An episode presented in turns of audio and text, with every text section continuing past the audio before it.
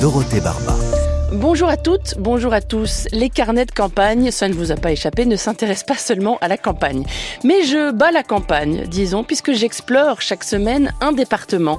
Je ratisse les initiatives, les bonnes idées, les solutions. Cette semaine, c'est la Seine-Saint-Denis qui est à l'honneur, puisque le jeu des 1000 euros que vous retrouvez dans un petit quart d'heure y a posé ses valises. Et aujourd'hui, je donne la parole à une femme exceptionnelle, disons-le. Rada Atem est une gynécologue qui se bat avec ténacité contre les violences sexistes et sexuelles. Elle a créé à Saint-Denis la Maison des femmes pour accueillir et accompagner les victimes, un endroit où l'on peut se confier, être soigné, être accompagné dans le dépôt de plainte et dans toutes les démarches qui font suite à un viol, une agression sexuelle ou des violences de la part de son conjoint. La Maison des femmes est un lieu précieux dont on s'inspire partout en France. Il y a aujourd'hui 12 maisons des femmes dans tout le pays. Une dizaine d'autres vont bientôt ouvrir. La parole est à Rada Atem dans un instant. Mais d'abord, plein feu sur une autre initiative en faveur de l'emploi, celle-là, dans un quartier prioritaire. Soyez les bienvenus. Carnet de campagne, le journal des solutions. Nous voici à Clichy-sous-Bois pour parler d'un endroit qui fête cet été son premier anniversaire. Un tiers-lieu au service de l'emploi qui accueille un joyeux mélange, une crèche et une légumerie notamment. Bonjour Isabelle April. Bonjour Dorothée. Vous êtes la dirigeante de La Passerelle. C'est donc un, un projet porté par un partenariat public-privé. Pôle emploi et la mission locale sont impliqués côté public et l'entreprise Sodexo côté privé. Est-ce que ce nom, La Passerelle, représente euh, ce lien entre le public et le privé?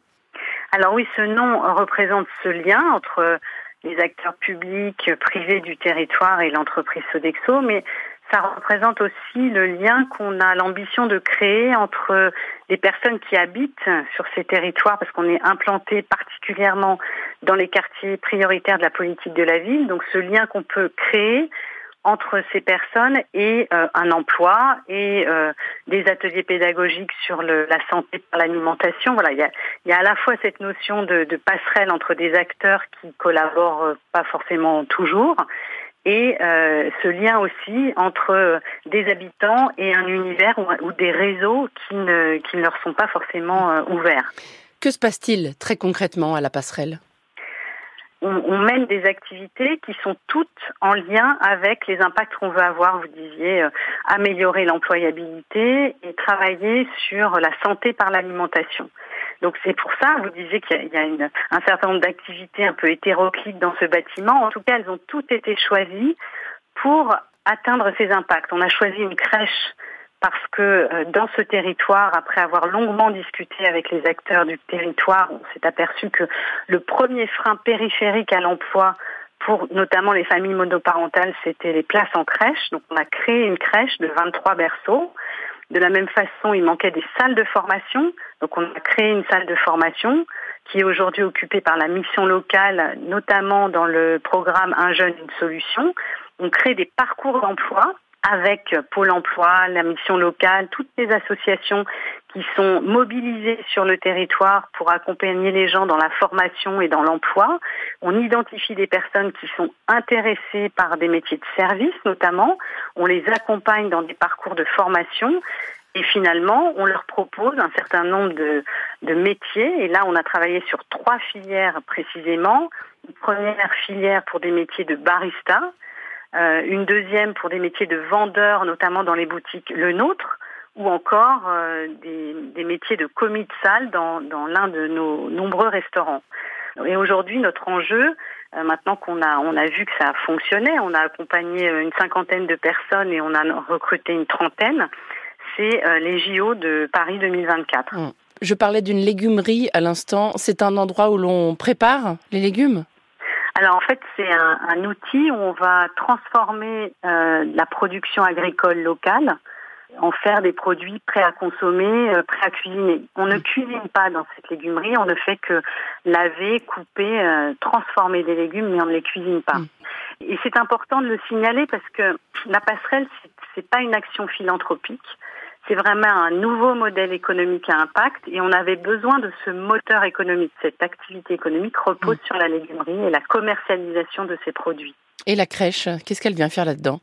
Alors la crèche, elle répond à ce besoin de, euh, pour notamment les familles monoparentales, de, de, trouver une solution de garde. On a, on reçoit euh, depuis septembre, puisque la crèche a ouvert en septembre, un certain nombre de familles qui sont euh, assez désespérées, je dois le dire, parce que euh, ces femmes, notamment mères célibataires, ne peuvent pas s'inscrire dans la formation ni dans l'emploi parce qu'elles n'ont pas de solution de garde pour leur enfant.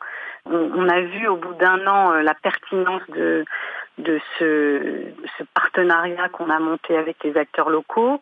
Euh, et notre ambition, c'est d'avoir une dizaine de passerelles d'ici 2025 partout en France. Vous avez bénéficié aussi de, France Relance. C'est une reconnaissance importante pour vous? C'est une reconnaissance très importante. On a le soutien donc de France Relance. On a été accompagné aussi par l'ANRU, l'Agence nationale de rénovation urbaine.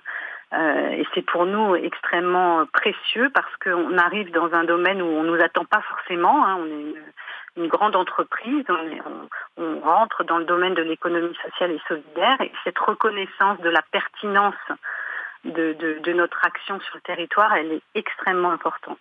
On se souvient des, des réserves que suscitaient à, à, leur début ces partenariats publics-privés, cette crainte hein, que les entreprises privées se substituent aux, aux services publics. Est-ce que vous trouvez que la passerelle est une bonne réponse à ces craintes, Isabelle April? Alors, ce qui fait toute la différence avec ce, ce nouveau modèle, c'est qu'on co-construit. Il n'y a pas un acteur public qui a lancé un appel d'offres pour euh, chercher un partenaire privé et répondre à ces problématiques. C'est nous qui avons euh, ouvert la discussion avec les acteurs euh, du territoire pour construire ensemble un modèle qui aurait de la pertinence et de la valeur ajoutée pour les habitants. Alors oui, c'est du partenariat, mais on est dans un contexte totalement différent des partenariats, des contrats de partenariat mmh. que vous évoquiez. C'est-à-dire qu'il n'y a pas de rapport de force, il y a pas de, il y a vraiment une co-construction euh, au bénéfice d'enjeux sociaux et sociétaux. Merci beaucoup Isabelle April, dirigeante de la passerelle à Clichy-sous-Bois. Bonne journée à vous. Merci à vous aussi. Un message d'auditeur pour signaler une initiative en Seine-Saint-Denis. La plus grande table du monde remet le couvert le 2 juillet, m'annonce Jean-Luc. Je fais un tour sur la page Facebook de l'événement et je lis ceci. Ça y est, on a digéré les 1832 plats dégustés en septembre, alors on redresse le couvert. Après avoir battu un record d'humanité le 18 septembre autour d'une tablée nappée de 2 km 56 reliant Saint-Denis à Saint-Ouen par les quais de la Seine pour un banquet partagé attesté par le Guinness Book nous réitérons l'expérience avec un nouveau record d'humanité comme défi. Une table encore plus garnie et vivante. Chacun, chacune apporte des mets à partager en fonction de ses moyens et des plats gratuits sont aussi prévus. Un événement prévu à l'occasion de la multitude biennale interculturelle de Seine-Saint-Denis convoquant les arts de la rue, de la scène et de la table. La plus grande table du monde, c'est donc le dimanche 2 juillet sur les berges de Seine entre Saint-Ouen et Saint-Denis de midi et demi à 16h et c'est gratuit. France Inter, Carnet de campagne. Impossible de passer par la Seine-Saint-Denis dans les carnets de campagne sans donner la parole à Rada Atem, une gynécologue obstétricienne qui a créé la Maison des femmes de Saint-Denis, structure médico-sociale unique en son genre qui a ouvert ses portes en 2016 et qui depuis a fait des émules. Des maisons des femmes voient le jour un peu partout en France, un endroit où les femmes victimes de violences sont accueillies, accompagnées, soignées, écoutées. Bonjour Rada Atem. Bonjour Dorothée. Est-ce que vous pouviez imaginer, quand vous avez porté ce projet au tout début, qu'il deviendrait un modèle national, que d'autres maisons des femmes euh, verraient le jour ailleurs? Alors, absolument pas. J'étais surtout très hum, concentrée sur euh, finaliser mon petit projet dans la ville de Saint-Denis. Et je n'avais pas du tout imaginé que le gouvernement s'y intéresserait, que d'autres acteurs aussi s'y intéresseraient, et qu'aujourd'hui, ça deviendrait euh, un collectif presque puissant. Il y en a 12 aujourd'hui en France, notamment à Reims, à Tours, à Orléans. Une dizaine euh, sont en projet. Comment est-ce que vous procédez pour accompagner les autres maisons des femmes qui se lancent? Alors, on a une pratique qui, peut paraître un peu bizarre pour les gens qui ne sont pas de la médecine, mais on a beaucoup l'habitude entre euh, collègues pratiquant la, même activité, de, partager ce qu'on fait, comment on le fait, de s'organiser en, en société savante, en, en groupe. Et on a fait comme ça. C'est-à-dire que mes collègues sont venus vers moi en me disant comment t'as fait, ça m'intéresse, je veux faire la même chose. Et j'ai donné nos process, nos fiches de poste, notre modèle économique qui est original, une partie publique, une partie privée. Et les, les collègues sont aussi venus visiter, parce que visiter la structure qui est particulièrement jolie euh, et très inspirant, sont venus à nos formations. Nous nous formons euh, chaque année en deux sessions 120 personnes. Et ensuite, ils repartent dans leur équipe, ils montent leur projet et on reste en contact. À quoi ça tient, Rada Atem, euh, d'accueillir dans de bonnes conditions une femme victime de violence? Qu'est-ce qui est le plus important dans votre dispositif d'accueil?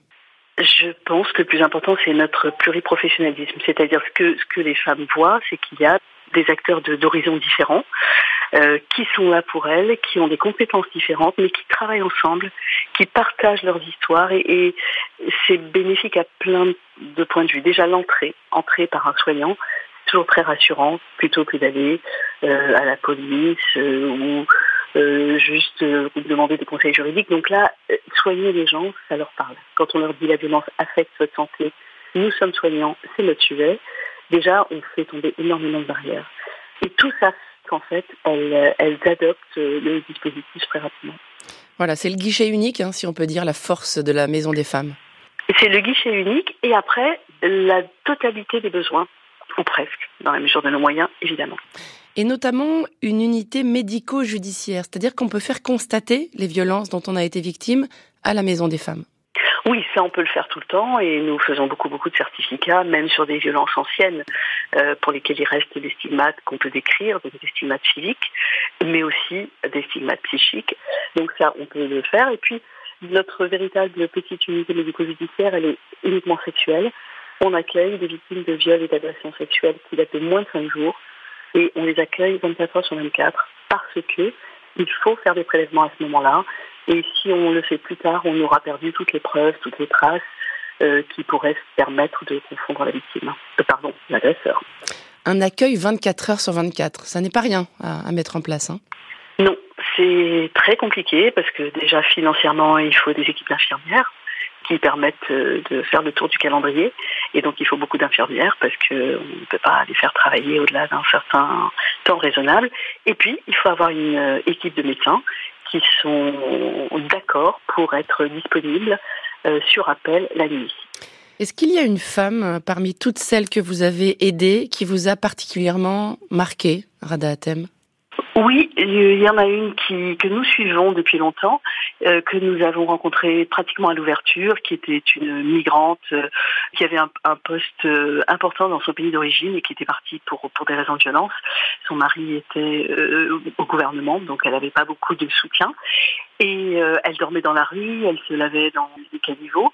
Nous l'avons accompagnée assez longuement jusqu'à aussi l'opérer de son excision, qui était un sujet pour elle. Et ça lui a donné euh, d'abord des opportunités, puis elle a eu l'asile, elle a eu un petit boulot, puis un CDI, puis un appartement. Et il y a quelques mois, elle a fait venir ses grands-enfants parce que le rêve de sa vie, c'était de leur offrir une éducation de qualité en France. Et à cette occasion, elle nous a offert un repas euh, local magnifique. C'était un beau dénouement, ce repas, évidemment. Oh oui. Hyper émouvant. On le disait tout à l'heure, il y en a 12 aujourd'hui en France, des maisons des femmes comme la vôtre. Le gouvernement, lui, en compte 56 aujourd'hui sur le territoire. Vous n'avez pas les mêmes euh, manières de compter? Non, nous sommes très, euh, comment dire, nous avons une très haute opinion de ce que nous faisons et nous ne prenons dans notre collectif Restart que des structures qui travaillent comme nous. Euh, le gouvernement finance beaucoup de choses, mais parfois des choses modestes qu'il intitule Maison des femmes et nous nous répondons que on ne peut pas intituler Maison des femmes Restart une structure qui n'est pas ouverte tous les jours, qui n'offre pas la totalité des prises en charge. Donc on, on reste extrêmement sélectif. Merci beaucoup, Rada Atem, fondatrice donc de la Maison des femmes de Saint-Denis. Très bonne journée à vous. À vous aussi, et merci de mettre en valeur les belles actions de la Seine-Saint-Denis.